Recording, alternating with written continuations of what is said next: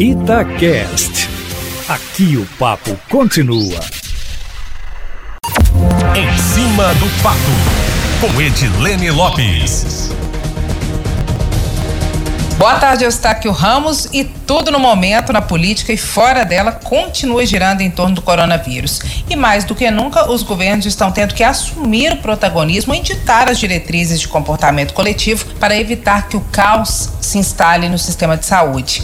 Hoje, conforme nós acompanhamos aqui na Itatiaia, o prefeito de Belo Horizonte, Alexandre Calil, anunciou que vai publicar um decreto e a partir de sexta-feira será obrigatório o uso de máscaras para sair às ruas da capital.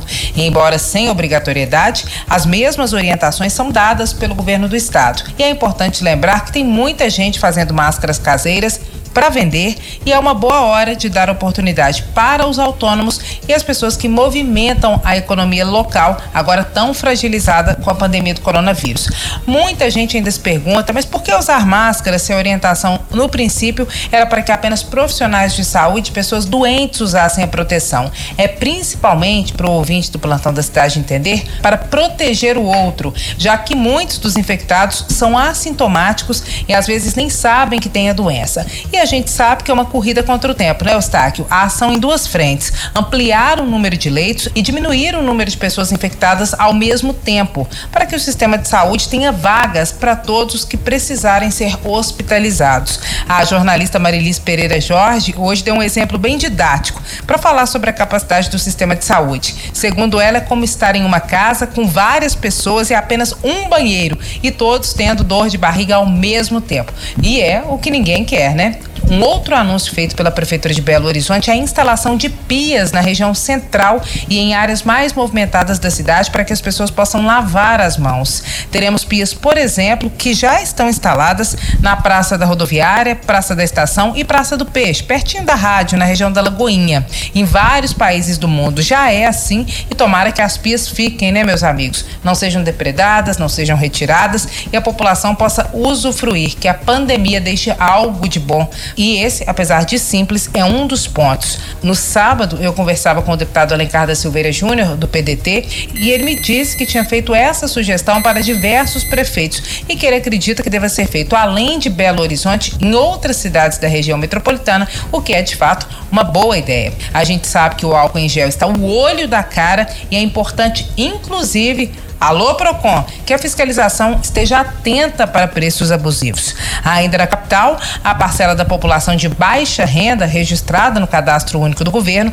tem recebido cestas básicas, kits de higiene e vão receber também máscaras. A secretária de Assistência Social e Cidadania da cidade, Maíra Colares, e a equipe têm se destacado com ações e orientações diárias, o que começou lá no início da quarentena com fornecimento de cestas para famílias de alunos que tinham a merenda como refeição importante importante estão com as aulas suspensas. Enquanto isso, Eustáquio, a Assembleia Legislativa vota agora à tarde diversos projetos, dentre eles uma proposta de suplementação orçamentária no valor de 158 milhões de reais para que o Estado garanta a alimentação para parte dos alunos da rede estadual que tinham a merenda como principal refeição, mas também estão sem aulas. O Estado anunciou que vai ter uma bolsa merenda no valor de 50 reais, paga mensalmente por quatro meses para alunos que estão em situação de extrema extrema pobreza, que são mais de 380 mil num universo de 1 milhão e 700 mil estudantes. A rede estadual entrou em recesso no início da quarentena para o Estado se programar para aulas online, por exemplo, que começam no dia 4 de maio, mas o recesso terminou no dia 13,